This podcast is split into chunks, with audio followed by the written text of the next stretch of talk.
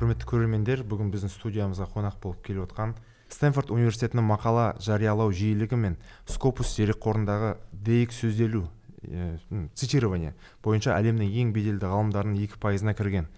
Ә, қазақстан республикасы ұлттық ғылым академиясының академигі еуразия ұлттық университетінің жалпы және теоретикалық физика кафедрасының жетекшісі. Иә мхм. Дұрыс қой. Иә. жетекшісі және қазақстанның еңбек ә, сіңірген қайраткері мхм. ә, радбай мырзақұлов келіп отыр. Қош келдіңіз қош келдіңіз жақсы рахмет. Сол ол, бір- жыл болса бір рет болса ол кездейсоқ емес әрине ол бір тексеріледі ғой ол. Бірақ екі сонда да бірде бір рет бір нәрсе. А егер екінші рет кірсең ол ана как ананың подтверждение Иә, дәлел. ол кездейсоқ емес себебі оның бәрі зерттейді. Әрине. Зер- зерттегенде ол жерде екі тізім болған өткенде де. Біреуі сол жиырма екінші жылға ол бір жылдың несіне ол жерде менен басқа да ғалымдар бар. А біреуі мына бүкіл карьера бойынша мысалы мен қырық жыл істесем қырық жылқы бойынша тізім. Сол сол тізімде мен бір өзім тұрғанмын өткен өткен жылы. А жиырма екіде. Иә. А мынада мен тек бір өзім қалдым мына. Жиырма үште бар ғой сіз негізі физикамен айналысасыз иә? Астрофизика болса космо, космология және де а- изменения астро- астрофизика гравитация космология. Бір бағытым ғылыми. Екі бағытым бар. Екінші бағытым ол математикалық физика. Математика. Сол мына екі аяғым екі жерде тұрады менің. Сондай өзім кандидаттық ә, докторлық диссертациям сол матфизика бойынша. Оны қорғап нетіп болғаннан кейін соңғы бір жиырма шақты жыл болды. Мен ә, жаңағы неге эйнштейн теориясына жаңағы астрофизика гравитация космологияға өттім соңғы жиырма жылда. Қазір екеуін параллельно атқа істеп келе жатырмын. Екі бағытта. Сол гравитациямен және космологиямен болашақпен ақшқа бардыңыз иә? Былай болды. Мен жаңа өзім айтқанымдай ә, бірінші өзім жас ә, университет бітіргеннен кейін жаңағы ә, ғылым ойымда жүр ғой енді. Басқа нәрсе қаламаймын тек ғылым так. Соған былай ұрамын былай не қыламын сол бара алмай жүрген кезде ә, сол жаңағы ә, москваның жанында бір жүз жиырма бес километр жерде дубна деген қала бар. Сол жерде ә, біріккен ядролық физика институты бар. Ядролық физика. Мына ә, сіздер білесіздер ма жассыздар ғой. Енді біздің кезімізде ол кезде мына суық холодный война дейді суық соғыс заманы. Иә. социалистік елдер бар бір он бес жиырма. Ә, капиталистік елдер бар жаңағы так? Солар капиталистік елдер нато деп өздері не жасаған? Иә. Ә, социалистік елдер Варшавский договор. бір варшав варшавский договор деген бар. Сонда енді ана енді әртүрлі жарыс қой екі бір жау ғой екі жау конкуренция. Сонда аналар бір космоста дамытып жатады немесе ядролық физикадан дамытады тағы бір нәрсе биологиялық қару химиялық қару әртүрлі дамытып жатады сонда біздікі варшава договорда эстер енді басқарып жатқан бұлар да соны дамытады. Со, соны 14 мемлекет бірігіп бізде. Сол жаңағы дубнада жаңағы ядролық зерттеулер институтын жасаған ғой сол кезде. Социалистік елдер бірігіп. Сонда барлық социалистік елдерден келеді келіп жұмыс істейді сол жерде. Ал ә, нато мемлекеттер батыстар олар женева қаласында ә, ядролық церн дейді ядролық орталық жасаған. Қазір мына ускоритель үдеткіш Иә, иә. бар ғой сол жерде негізгі. Бізде варшава Коллайдер. иә, олар нато сақталып қалды да олар институттары жақсы жұмыс істеп жатыр. Бізде варшава договоры эстер бұзылған соң ол да жоқ болып кетті так. Бірақ жаңағы институт қалды. Дубнадағы институт қалды. Мен бітіргеннен кейін сол не ә, сол жерге ә, аспирантураға жұмыс істедім. Сол жерде өзім ғылымымды жасадым ә, кандидаттық немді. Сонан кейін кандидаттық диссертациям біткен кезде мына москвада ол кезде университет дружбы народов дейді. Руден ма? Руден. Қа- қазір руден дейді. Қазір руден российский. Ол кезде уден университет дружбы народов именно патрисленба дейді ол кезде. Қазір россиялық университет болды. Сол жерде теориялық және математикалық физика бойынша кандидаттық диссертациямды қорғадым. Ең беделді ғалымдардың екі пайызына кірдіңіз. Әлем бойынша иә? Авторитетный беделді дейік. Негізінде ол үшін оған кіру үшін сізге көптеген адамдар ә, сізді ә, дерек ретінде көрсету керек. Сіздің бағанағы ә, жазған мақалаларыңызға. Оған мен оқығанда сіз бойынша сізде мансабыңызда 400-ге жуық мақала бар екен. Соның үш жүзі халықаралық порталдарда журналдарда ғылыми. Маған андай сұрақ та мына правила жизни деген сияқты ғой. Осы осындай өнімділік осындай продуктивтілік бір фокусировка керек қой мындай жа- жазып біршама еңбекті. Сол, сол деңгейге қалай жеттіңіз сіз. Сіздің форму- формулаңыз қандай? Құпияңыз қайда иә? Мхм. Бұл жерде енді жұмыста әртүрлі құпия болуы мүмкін. Иә.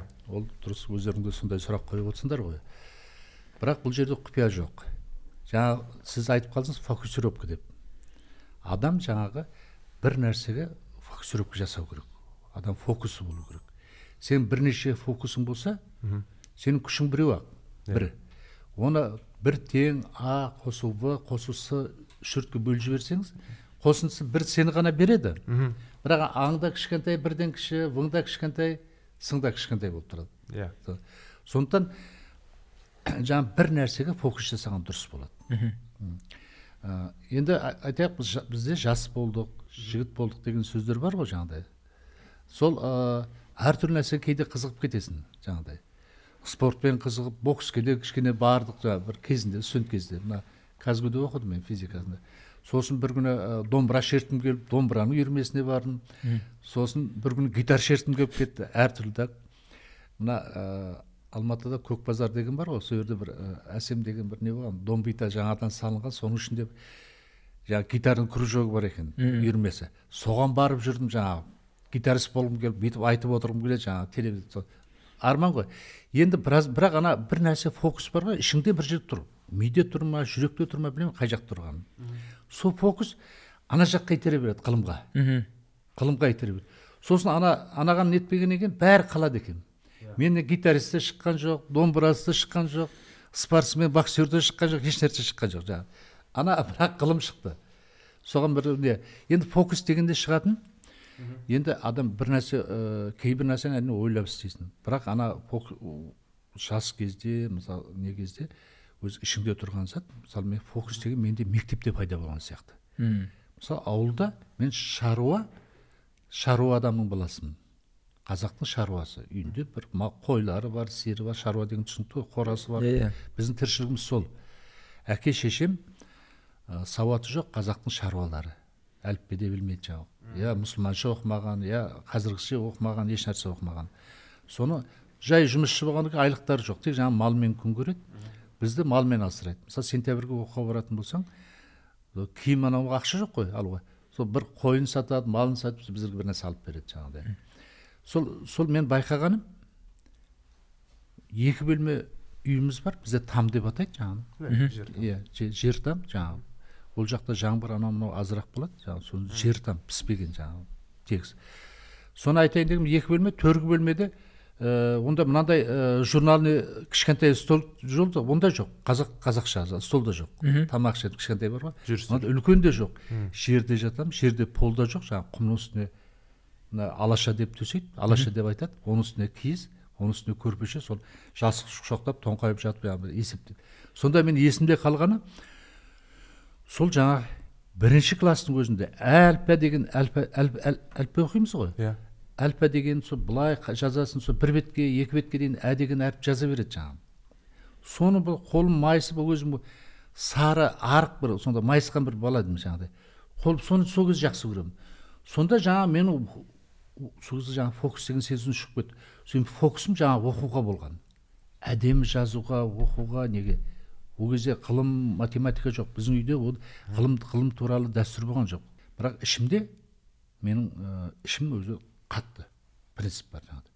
Тек физикаға түсемін бірақ мен математиканы дамытамын деймін. Менің негізгі нем жүрегім математика жоқ математика физикаға тартады. Бірақ физикада әртүрлі бар.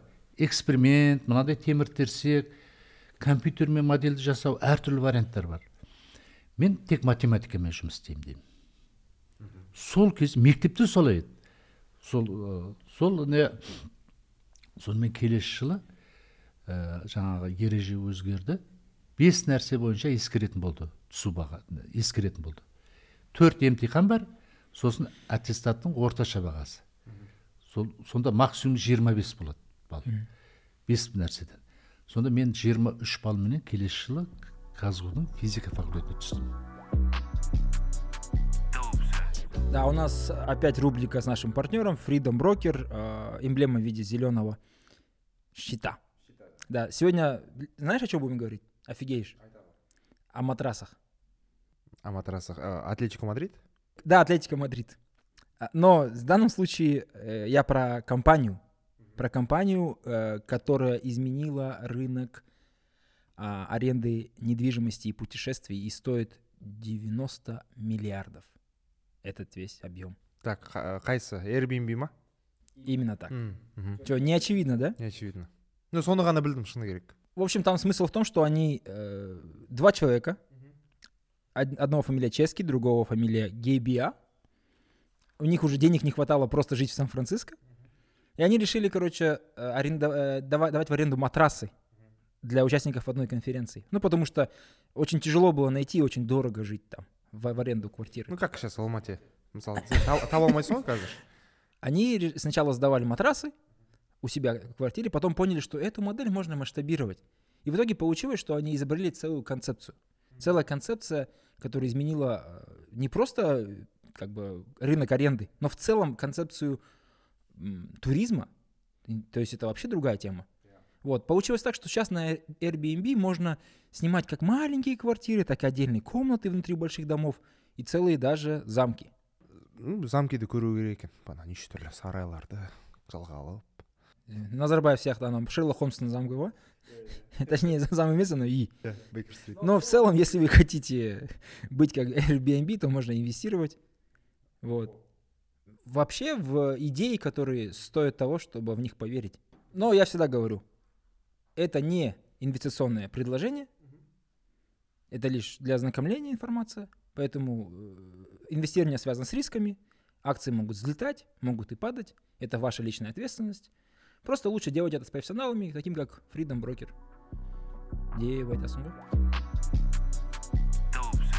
холодная война дедіңіз ғой былтыр опенгеймер деген фильм шықты кинода ол негізі ә, с- көрдіңіз бе? Қарап шықтыңыз ба мен ә, соны ә, көрмедім бірақ көрем деп жүрген адам біреуім мен. А, өйткені ол енді балалардан бірақ естіп жатырмын балаларым бәрін көрді үш сағат ойбай қиналып кеттік деді. Ә, балалар жастау ғой енді ғылым үлкен нәрселерді айтып отыр бірақ жақсы фильм деп естідім. Мхм. Анау ә, әсіресе ә, теоретическая физика ә, жағынан өте сізге қызық бол- болушы еді меніңше. Сіз қарамадыңыз иә? Мен қарамадым бірақ оны қараймын. Сендерден кейін? Иә. Әдейі болып іздеп тауып отырып не көремін енді. Мысалы роберт опенгеймерді опенхаймер или опенгеймер ол кісіні көбісі біледі. Кинодан кейін тіпті көбісі біледі. Мына жерде қызық мәселе мысалы сіздің ә, ойыңыз қалай? Мысалы сіз ә, бір беделді ғалымсыз. Ә, физика химия ә, осы салаларында жүрген. Мысалы сіз абстракция жасайық. Сіз бір ғылыми жаңалық ашасыз. Ол ғылым, ғылыми жаңалықты ә, билік мысалы қандай да болсын бір билік сіздің ә, тапқан ойлап тапқан нәрсеңізді массовое истребление дейді ғой адамдарды өлтіруге ә, бір қиянат жасауға қолданады. Қалай ойлайсыз сіздің ә, андай ішкі этика ғалымда ішкі этика болу керек па? Мысалы опенгеймердің киносынан кейін осындай ой туады. Опенгеймер өз өзін ішінен жейді. Менің кесірімнен жапониядағы қаншама адам қайтыс болды одан кейін де қаншама адамдар қайтыс болды. Бір нәрселер бар. Керек керек емес деген. Керек керек емес деген. Ал жаңағы этика ғалымдарда ол керектіктен туып отқан жоқ меніңше. Ішінде бар өздерінде өз адам жай ә, жаман іске жаман қимылға бәріміз де қарсыласамыз ғой. Ішімізде бар көп жағдайда. Солай ғой. Ол кісілерде де ішінде болған эйнштейн бәрінде болған. Сол кездерде ол кезде басқа ситуация болған басқа жағдайлар болған да. Ә, егер мысалы эстрде де басқа жағдай болды жаңағы сол кезде мысалы айталық ә, германияда жасап жатыр ғой. Германиямен соғыс ол негізінен ана соғыстан кейінгі жағдай болған ба? соғыстың кезінде басталған нәрсе. Тіпті оны алдырақ басталған нәрсе. Мысалы гитлер ракета жасап жатты әртүрлі. Фау иә. Иә. Сосын жаңа ядролық нені жасап жатыр деген ә, мысалы американың да эсрдің да жаңағы ә, барлау қызметтері ол информацияны беріп жатыр прямо германияда берлинде жүреді ана жақтың адамдары да жүріп жатыр сол сияқты ол жерде егер ол жерде Егер- мысалы гитлер бірінші жасап қойса ракетасын жағын онда екінші дүние олар жеңіп кетеді. Мгм. сондай жағдай болды. Сондай. Сол сол кездегі жағдайды қарау керек. Сондықтан дегі қалған адамзат құриды ана кісі құртады жаңағыдай. Иә.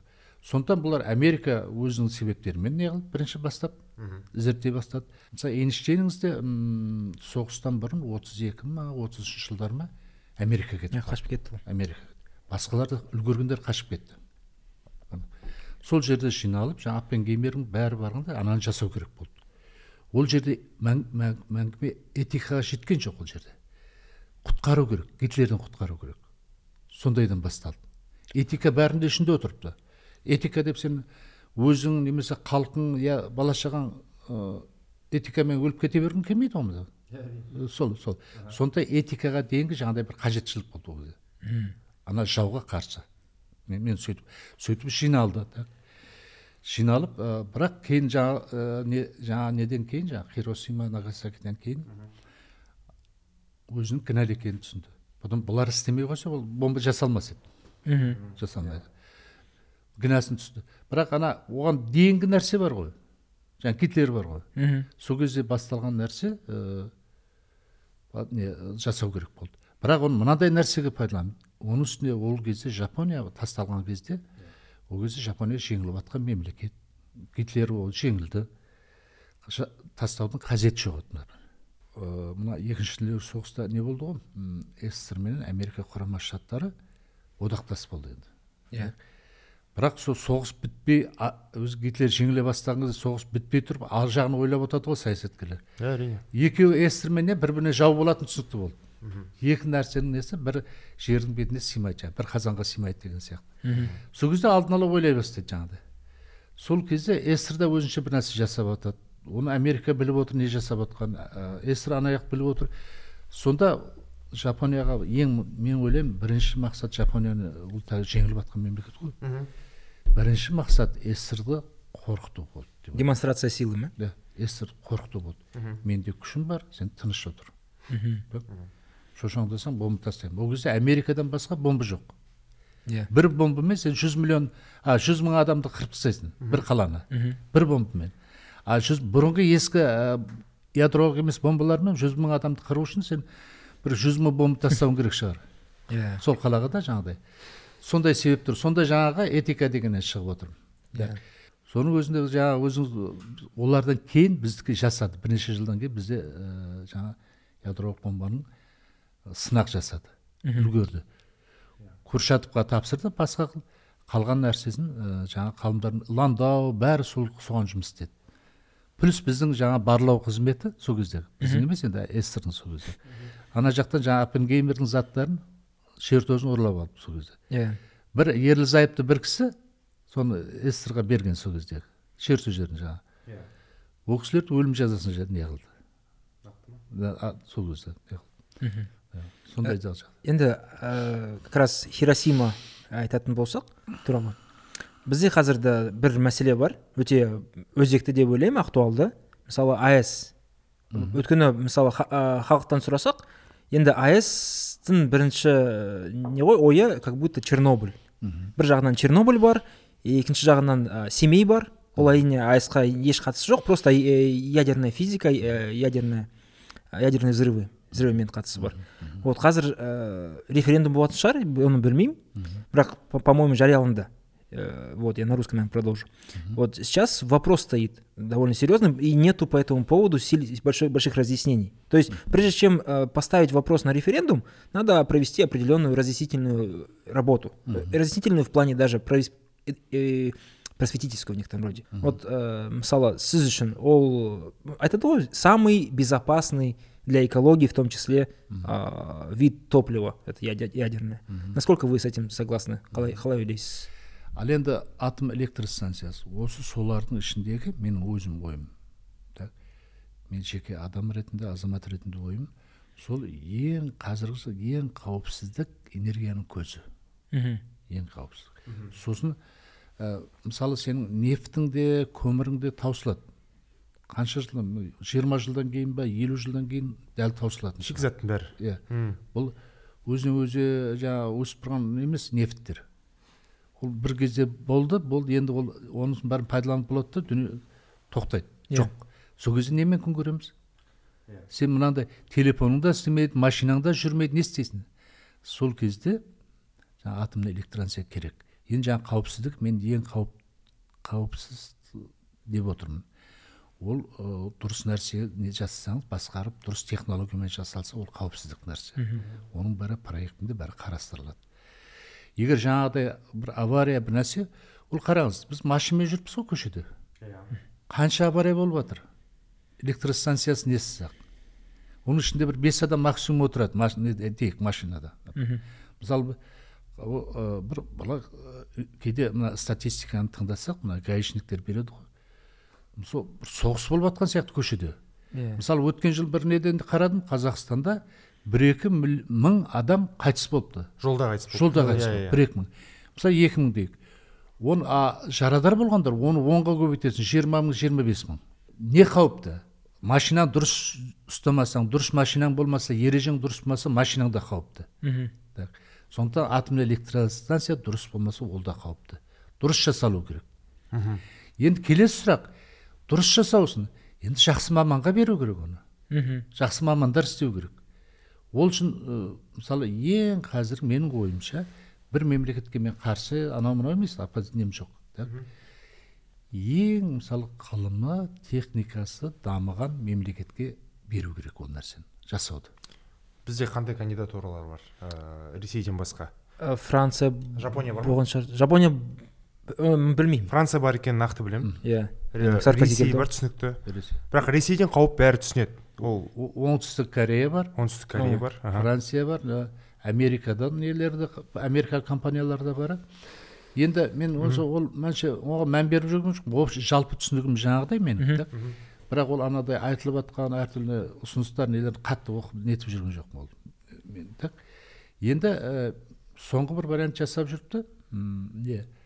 Сол шетелдік жаңағы ә, бір мемлекетке бермей бірнеше мемлекеттен бір консорциум сияқты бір компания жасап солардың несі сонда ана компания жауап береді оның ішінде мысалы бір біреуіне франция бір бөлігіне жауап береді біреуіне ресей біреуіне тағы. Енді бұл жерде саяси да мәселелер бар ғой енді. Мхм. Иә. Бұл бұл бұл тақырып ол бұрыннан болғанменен біздің ә, мысалы мына жақтан бір әртүрлі жақтан қысымдар болуы мүмкін. Біз жасап берейік біз сізге кредит береміз деп. Ә, кейде ә, бір адамдардың қысымы мысалы бір қыс- нелер қысымдар біз жоқ өзіміз шешеміз деп айта салуға да болады бір адамдарға біз өйтіп айта алмайтын қиналатын кездеріміз болады бір жақтарға. Иә. Сондықтан ол ары қарай саясатқа онша тереңдей бермей ақ қояйық бізге. бірақ енді қосатын болсам просто анда енді физикалық а, принциптер емес ол енді адами фактор иә? Мысалы ә, жемқорлық қанша ақша жейді қан- қаншалықта қауіпті болады су қанша қай, қайдан алады да? Бірақ мысалы қазір ә, физика туралы сө- сөз сөйлейтін болсақ сіздің атындағы физикада бірнеше ә, енді ә, бүкіл дүниежүзілік физикада бірнеше ә, принциптер бар ұғым бар. Мысалы гравитация мырзакулова дейді ба гравитация мырзакулова деген не. Жалпы университетте жүргенде екінші курс бітіріп үшке өткен кезде кафедраға мамандыққа бөледі. Сол кезде солай болған. Қазір білмеймін так. Сонда екіні мен өзім ойым эйнштейн теориясы бойынша айналысқым келді ол кезде. Сондай. Сол университетті бітіргенде де мен жаңағы ғылым мен нем бақтым. Аспирантураға барғанда жаңағы солитон матфизика болып кетті. Ол кезде жетекшің не береді сонымен айналысасың. Иә. сонымен айналысып жаңағы кандидат докторского қорғағаннан кейін енді ана адамның басындағы бір кездегі армандар басында тұра береді екен бір жерде бір клеткаға. Сол жаңағы эйнштейн теориясына өтем деген бар ғой. Сөйтіп мына жиырма жиырма бес жыл бұрын соған ақырындап параллельно бастай бастадым. Мхм. Бұрынғы істеп сөйтіп бастап бірнеше мақала шығардым. Ол негізінен университетте ол бойынша менің білімім жоқ себебі ол кафедраны мен бітірмегенмін басқа нәрсе бітірдім иә. Сонда өзің өзің өзің оқып өзің не қыла бересің? Сөйтіп жүріп жаңағыдан мен бастадым ә, сөйтіп болашақпен 2010 он бірінші жылы оныншы жылы ә, октябрьде октябрьде мен болашақпен америкаға кеттім. Америкада калифорния университетінде калифорния штаты сол жерде бір жыл жұмыс істедім мен. Ғылыммен айналыстым. Осы бақ кетіп бара жатырмын. Самолет мына бір он он он екі сағаттай ұшады неге? Вашингтонға. Америка. Мына франкфуртқа деген бес алты сағат оны ары қарай жаңағыдай. Сонда жаңа самолетте отырып тек жаңа есепті ойлап отырмын жаңа. Гравитация астрофизика мынаумен айналыссам мынаумен қалай болады деп. Бір теңдеулерді элемент қазір элементарный қарапайым теңдеу. Сол кезде миым жетпей жатыр жаңағы самолетте отырмын жаңағы сөйтіп сол күймен бардым ғой жаңағыда сөйтіп бір жыл айналысып мына тақырыпқа өтіп келдім. Жиырма үштей мақала жасадым америкада отырып. Сол кезде мақалаларым астына мен калифорния университет деп жазып қоямын ғой.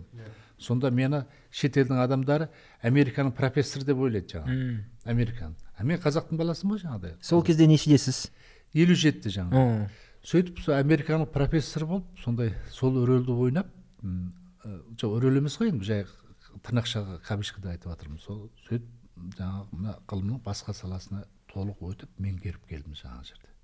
Қай саласына? Жаңағы астрофизика гравитация космология. Ол да үлкен тақырып. Ол физиканың бір бөлесі кішкентай бір кішкентай саласы емес үлкен. Әрине. оның ішінде әртүрлі мәселе бар. Соның ішінде мына космология деген бір тақырып бар бағыт бар. Ол әлемді зерттейді. Орысша вселенная дейді ғой. Әлемді зерттейді. Ғаламды әлем ғаламды. Ғалам дейді әлем қа- қайсысы дұрыс екенін білмей тұрмын да әлемді әлемді зерттейтін ғылым космология космологиямен содан бері қарай айналысып келе жатырмын. Енді космологияның өзінің бұның эксперименттер қойылып жатыр. Бұл жерде мына өзі қалыптасқан эйнштейн кезінде қалыптасқан нәрселер бар. Мына неде? бір әлем тұрақты өзі бір қалыпқа түскен тыныш тұрған нәрсе сияқты болып көрінеді. Бұрынғы теориялар сөйтіп қарапайым тілмен айтайық енді біздің аудиториямыз енді ә, ғалымдардың аудиториямыз не ғой енді? Мамандардың лекциясы емес қой иә жаңағы иә. Дұрыс айтасыз. Кең аудиторияға ол қарапайым тілмен кейбір нәрсені қарапайымды ықшамдап айтып жатырмын. Сол вселенная әлем ғалам бір жақсы тұрған ешқандай өзгеріс жоқ. Мына біз жерде жүрміз ғой жеріміз осындай бір қалыпты так? Сол сияқты болып көрінеді. А шын мәнінде менің мен бармастан бұрын бір он жылдай бұрын мың тоғыз жүз тоқсан сегізінші тоқсан тоғызыншы жылдары үш ғалым біреу америкада біреу австралияда сондай екеу үшеу сол бір жаңалық ашты. Космологияның өзінің қалыптасқан физикада қалыптасқан ұғымдарға қарсы келді жаңа. Қарсы келгенде жаңа әлем тұрақты деді ғой бұл. иә. Соның экспериментпен жасап олар эксперимент ұшырды бір не спутник әлемді зерттейтін бір нәрсе. Соның несі бойынша олар мынандай шешім әлем кеңіп бара жатыр екен. Мхм. Кеңіп иә. Мысалы мына шар деп қараңыз мына әлем. Иә. Бұл бүйтіп үлкейіп бара жатыр. Мхм. Иә былай үлкейіп бара жатыр. Енді үлкеюдің де әртүрі бар. Бір қалыпты жылдамдықпен мысалы айтайық бір қалыпты жылдамдықпен үлкейіп бара жатса ол бір. Ол үдемелі үлкейіп бара жатыр. Мм. мына мына жерде жай бастадық мына қатты қатты кетіп бара жатыр. Үдемелі. Мхм. үдемелі. Ол деген не ғой? мысалы үдемелі деген сөз ә, біз ньютон мектеп физикасынан білеміз. Иә. Үде- үдемелі бір нәрсе жүру үшін мысалы, саған бір күш болу керек. Сені итеруің керек.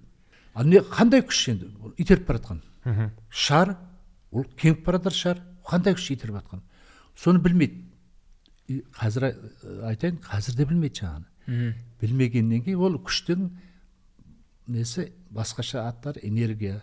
Күштің бір күші болады ғой энергиясы болады ғой. Сол энергия соны күңгірт энергия деп аталады. Күңгірт? Иә күңгірт. Темная энергия дейді орысшасы ағылшыншасы дарк энерджи дейді жаңағыдай так күңгірт күңгірт деген сөз түрі күңгірт болғандығы емес. Әлі көрінбейді деген сөз. Қандай күш итеріп бара жатқаны белгісіз. Тылсым бір иә иә мен сонымен айналысамын. Менің ғылым сол. Енді ана эйнштейн теориясы бой- бойынша бұл әлем қалыпты болу керек еді ғой мысалы.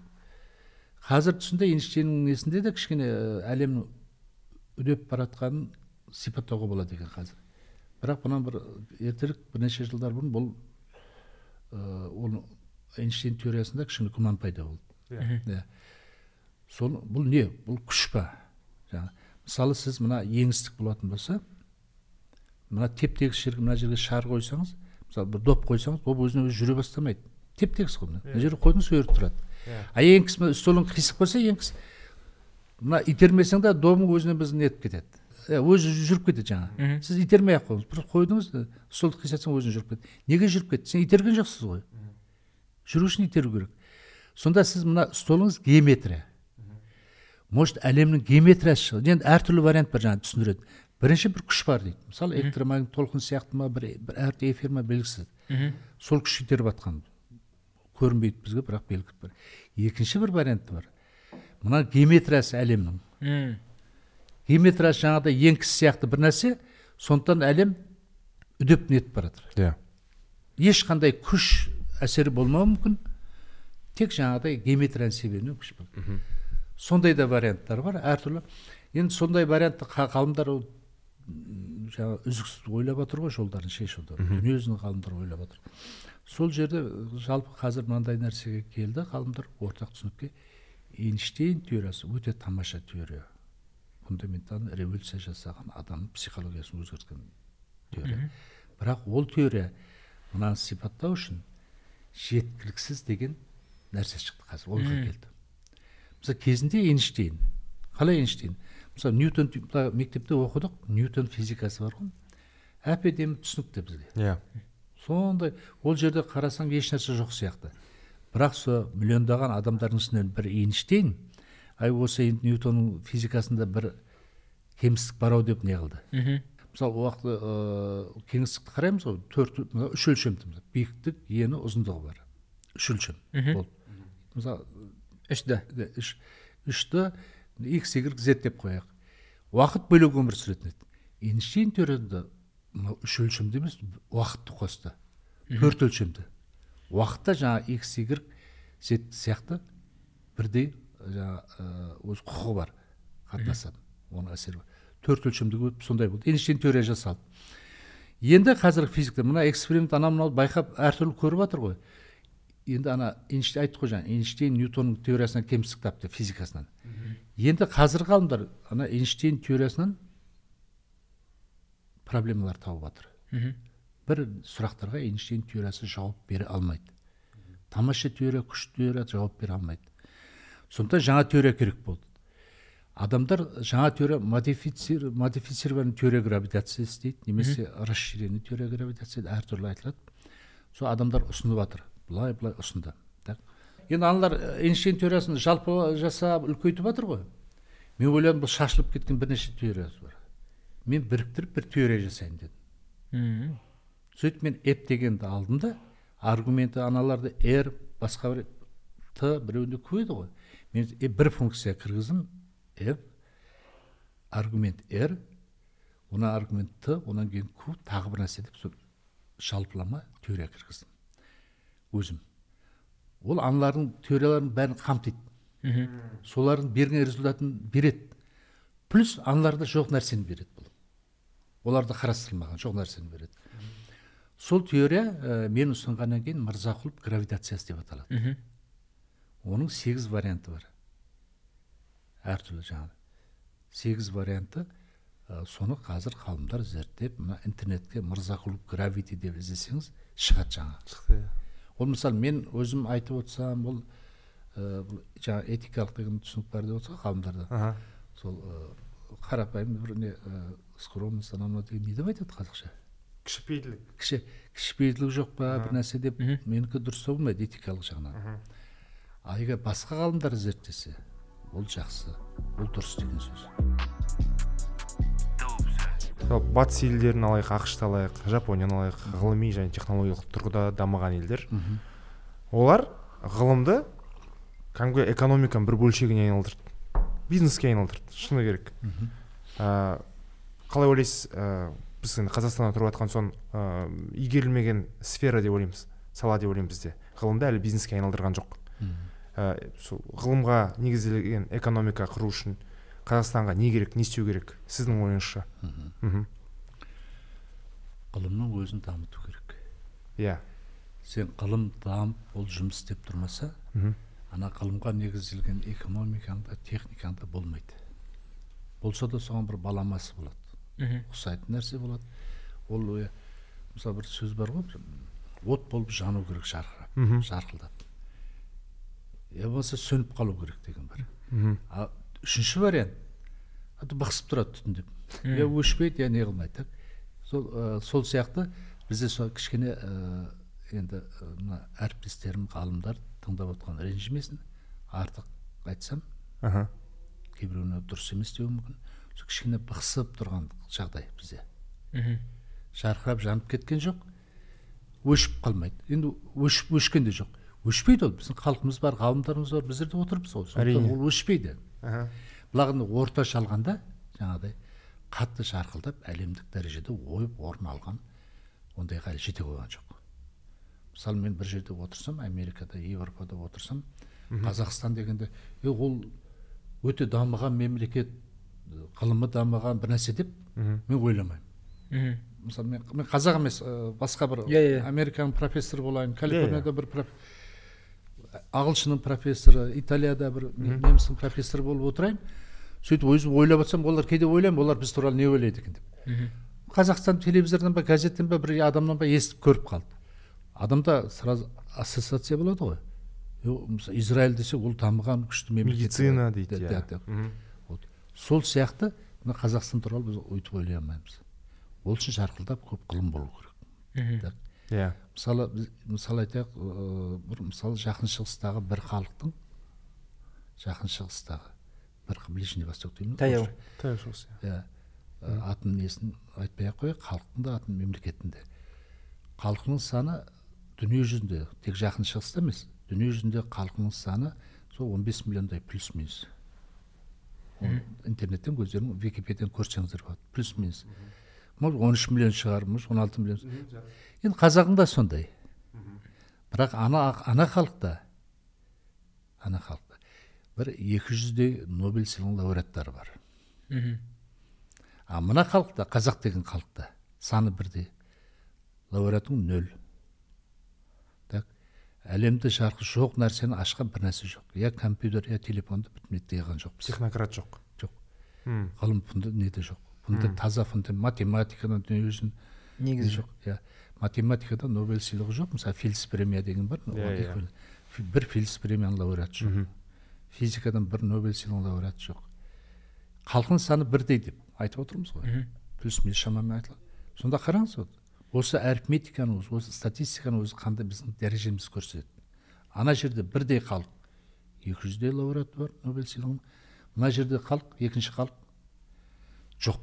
Неге? Егер бізде аналар екі жүз болса бізде бір жүз елу я сексен жетпіс лауреат нобель сыйлығы болса онда болады бізге. Біз кешірек бастадық кешірек мемлекет болдық әртүрлі жаңағы сөйтіп айтсақ болады жоқ. Ал енді біздің ана бұрынғы тарихты айтатын болсақ біз мысалы әл фарабидің кезінде авиценнаның кезінде хорезмидің кезінде біз дүниежүзін не жетекші болдық деген ол тарих. Біз біз бір оны біз теріске шығарып мен маман емеспін оны так?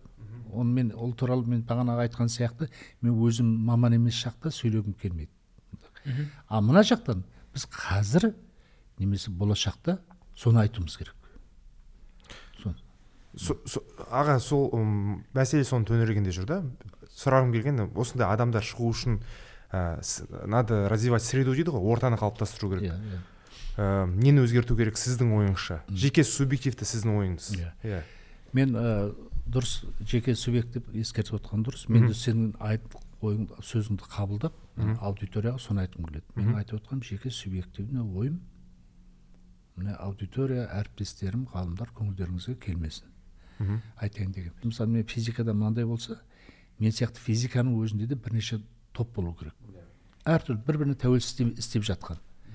Сондай дәрежеге жетсе қазақстан ғылымы ә, жаңағыдай да, өзіңіз айтқандай жаңағыдай не болады?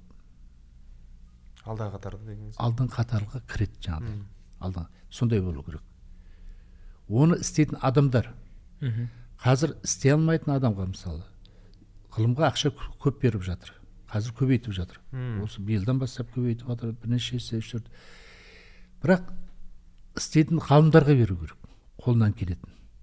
Егер қолыңа келмейтін болса ол адамға қанша сұраған ақшасын бере бер.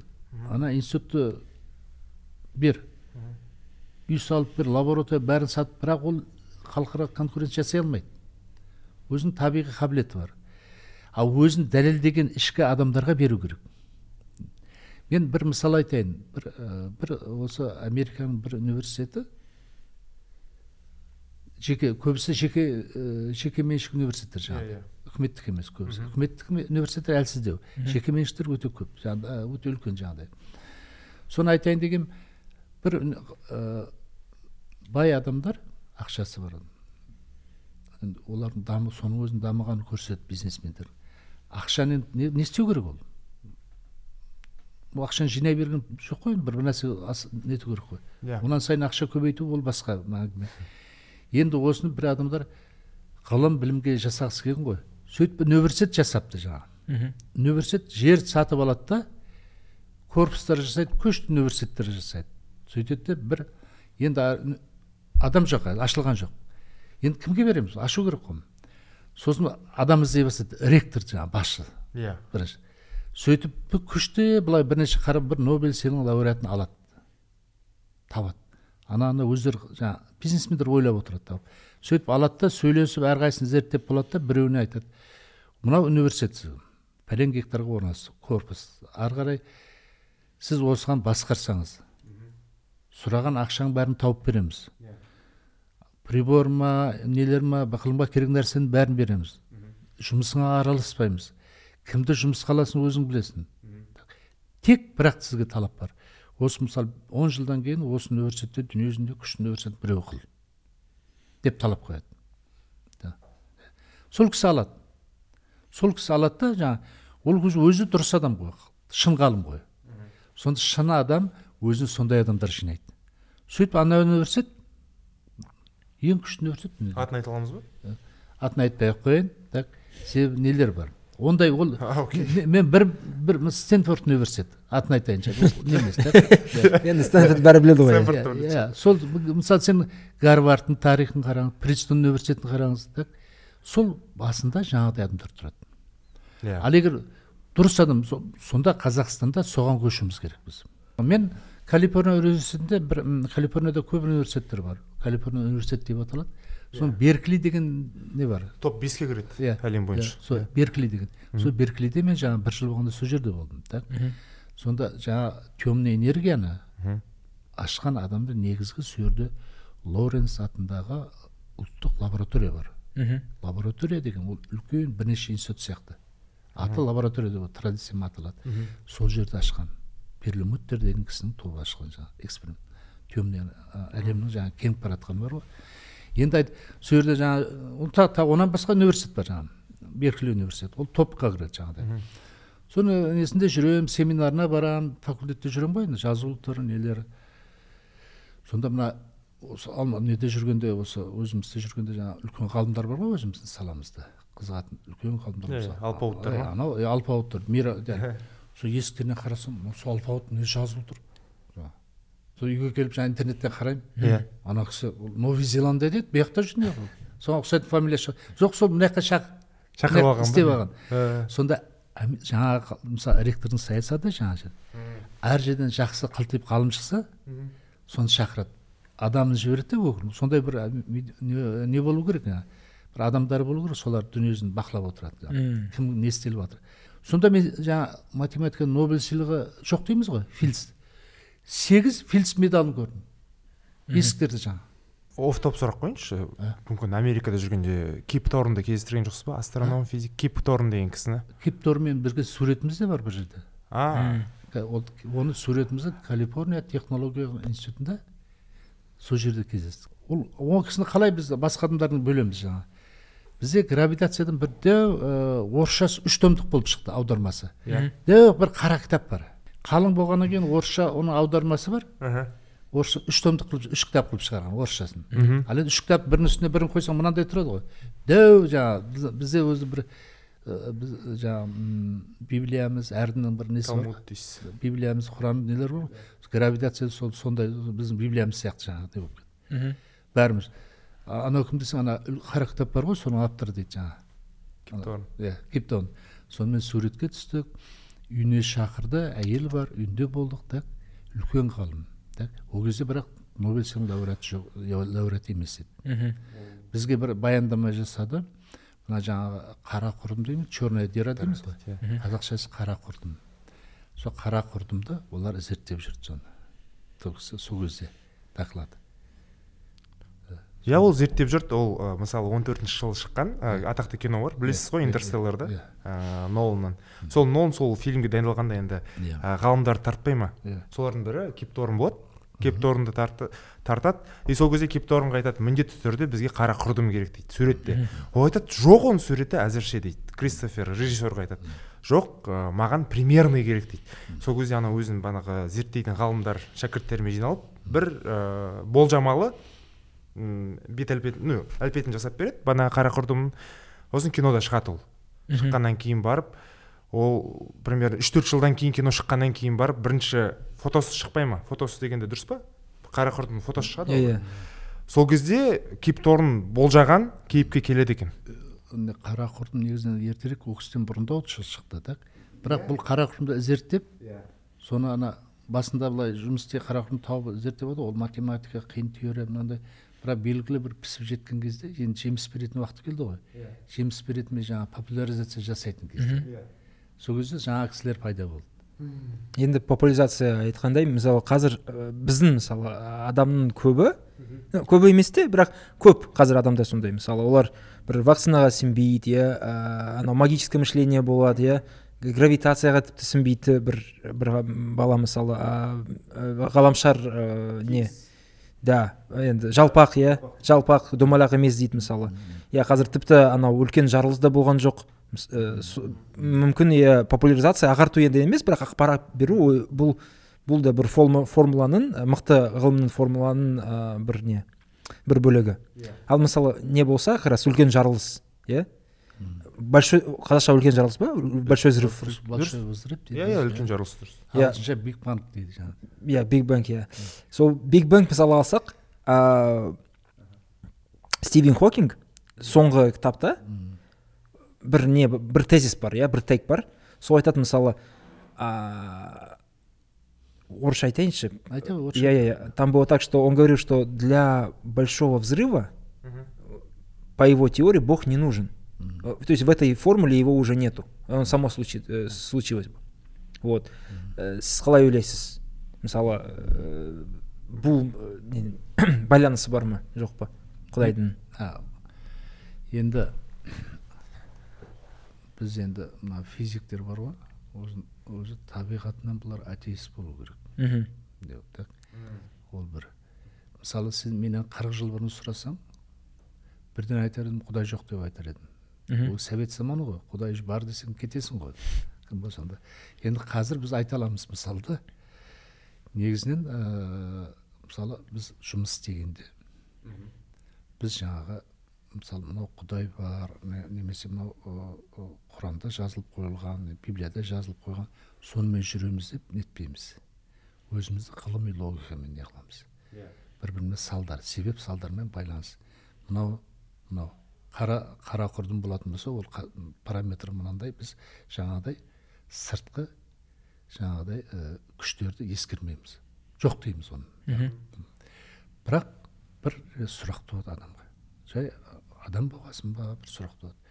Негізінен ол неге бұл қайдан келді бұл нәрсе әлем? Біз өзіміз қайдан келдік біз әке шешемізден қайдан келгенін білеміз. Жалпы адам қайдан келді? Мына? иә. Жеті атаны да білеміз. Иә, адам қайдан келді? Аха. неге біздің түріміз осылай жасалған. Иә. неге басқарақ жасалмаған? Екі көз бір мұрын екі құлақ деген сияқты. Неге бұлай? Ә, о баста неден басталды? Сондайға сұр- соған жаңағы енді онда біз енді айттық қой жаңағы ғылымды. Бір нәрсе сырттан келмеген өзіміз себебін іздей бастаймыз ғой. Тірші соның ішінде тіршілік өмір қайдан пайда болды? Сонда да ары кете берсең бір түбі жоқ. О баста бір жаңа ә, жаңа құдай құдай жаратқан сияқты сондай не бар. О баста. Ары қарай жаңа зерттеу ғалымдарға қалдырған.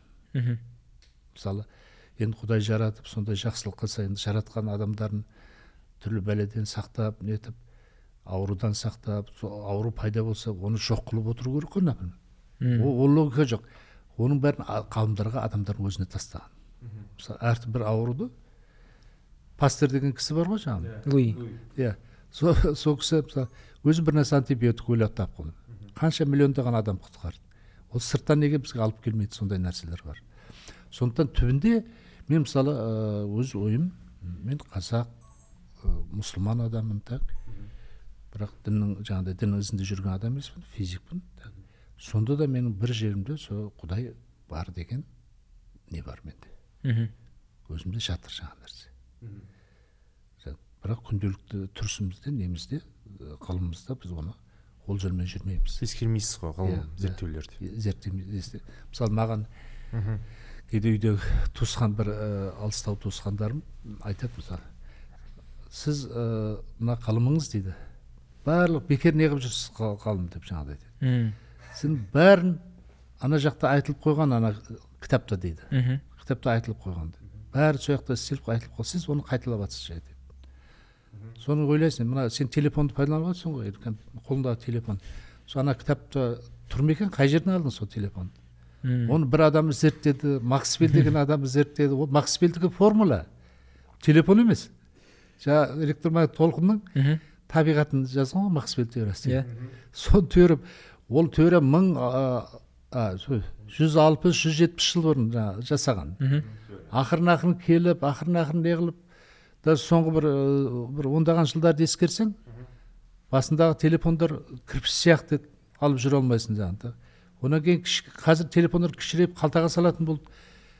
Қазір телефондарымыз компьютер болып кетті. Иә рас. Интернет компьютер оны бір кітаптан бір жақтан жаңағы бір кісілер уағыз жасап бір нәрсе қылып дұға жасап алған келіп жатқан жоқ қой көзі сарғайып адамдар жұмыс істеп жатыр кешке дейін иә жаңағы үйдегі туысқан ә, балаға айтып отқаным ғой сен «Ей, енді сен қандай жасадың он жыл мектепте оқыдың бес жыл университетте оқыдың ешнәрсе істемей қазір сауда жасап жүрсің мхм сен, сен айтқаның жаңағыдай маған ғылыммен айналыспа дейді бұның бәрі бітіп істеліп қойған дейді ана кітапта жаз бір кітапта жазылған жаңағы мен қатты қорқатынмын сол сол жаңағы өзінің не өзінің балдарын.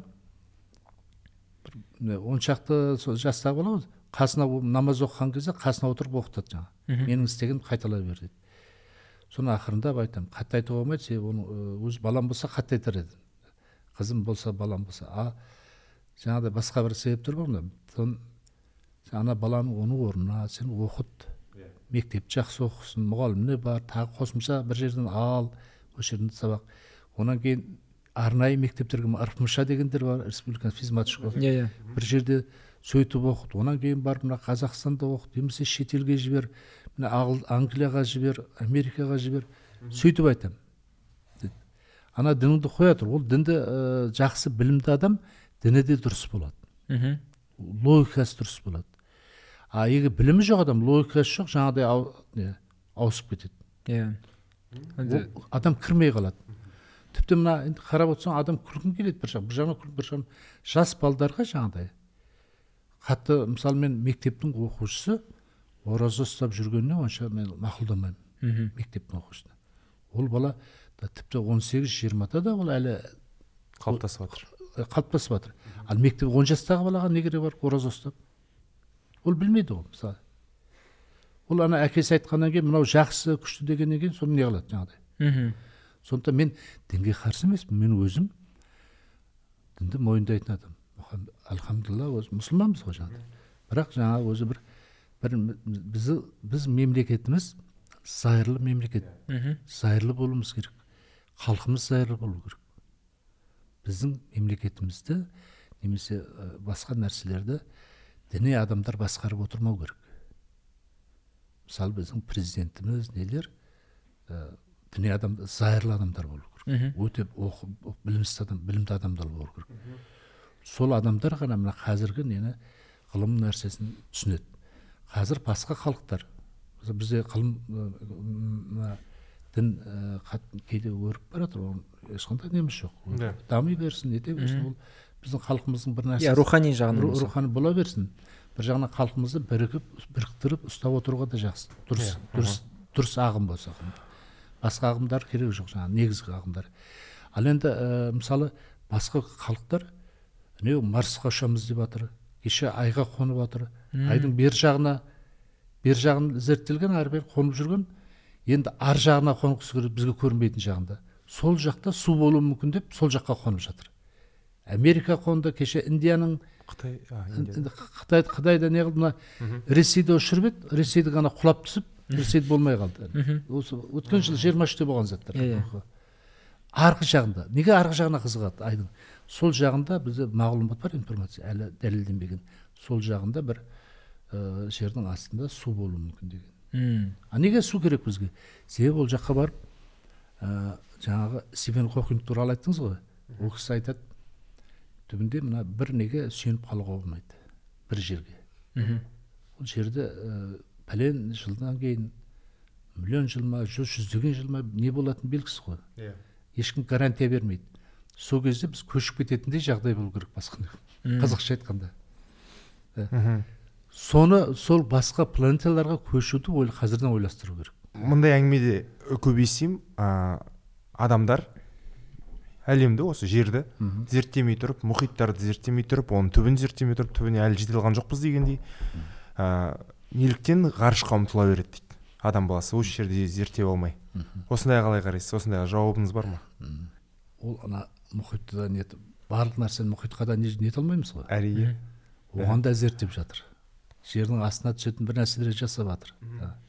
Анаған жетіп сол жерде даже сол жердің мұхиттың асты мысалы тынық мұхиттағы тереңдіктері он он мың он километрдей ма сондай он мың емес он километрдей так.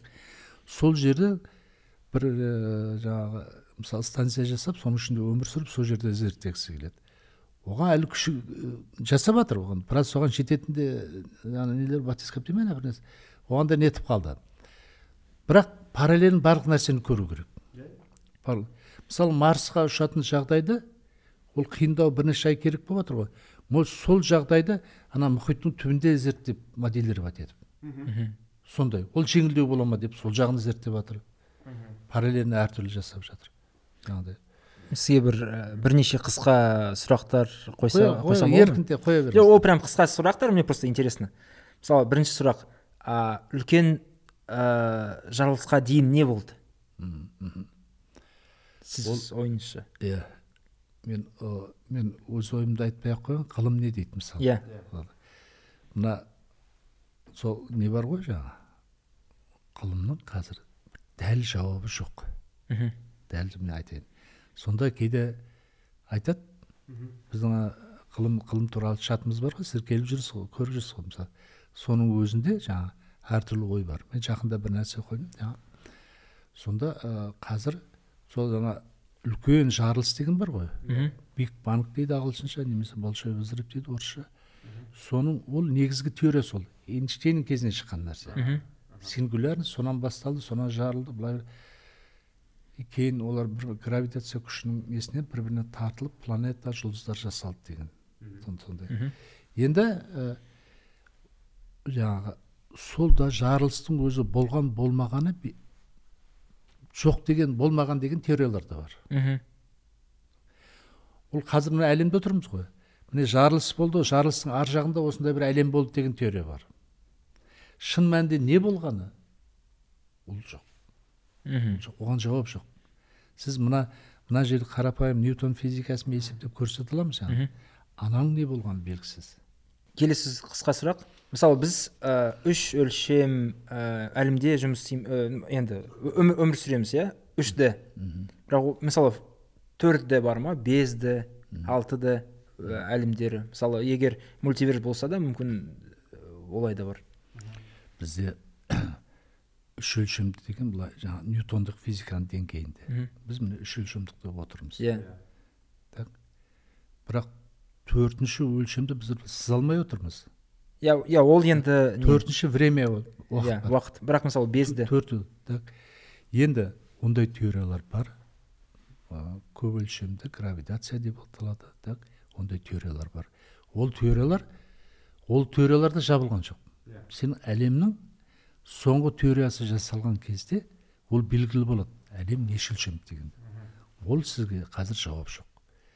Үш өлшемді төрт өлшемді деген теорияңыз да бар бесеу деген бар тағы калуза клейн деген теория бар. Әңгімеден әңгіме шығып кетіп жатыр эйнштейн теориясы бар ғой ол гравитацияның теориясы. Тартылыс күшінің. Төрт күш бар дедік қой тағы бір күш бар электромагниттік. Оның теориясын максвелл жасаған. Енді эйнштейн өзі теориясын жасап болғаннан кейін он бесінші жылдары ол кісі неде қайтыс болды? Мың тоғыз жүз жетпіс алтыншы жылы қайтыс болды эйнштейн мен сұрағым былай мысалы бағанағы ә, кипко кип торн дедім ғой. Кип торнмен ә, тоже британдық ә, физик бар брайан кокс деген екеуінің сұхбаты бар. Бірақ ә, сұхбаты сол ә, бір конференцияда болған. Сол кезде маған бір сұрақ ұнады. Ә, брайан кокс кип торннан сұрайды. Физика ғылым жалпы ғылым ә, әлемде болып жатқан барлық мәселенің шешімін таба ала ма? Дүниеде болып жатқан. Мен америкада ә, жаңа бір жыл болдым деп отырмын ғой. Сан- негізінде бір жарым жыл болдым бір интрига. Негізінде сол тұрдым дейсіз ғой. Иә. Жа- негізінен себебі ана екі рет бір рет екі айға бардым бір рет төрт айға бардым. Кейін қазір барудың қажеті жоқ деп отырмын так жаңағыдай. Так, енді айтайын дегенім сол жерде бір кризис болып жатты қай жылдары сол кризис? екі мың сегіз ғой. Иә. Ана әлемдік иә, экономикалық кризис.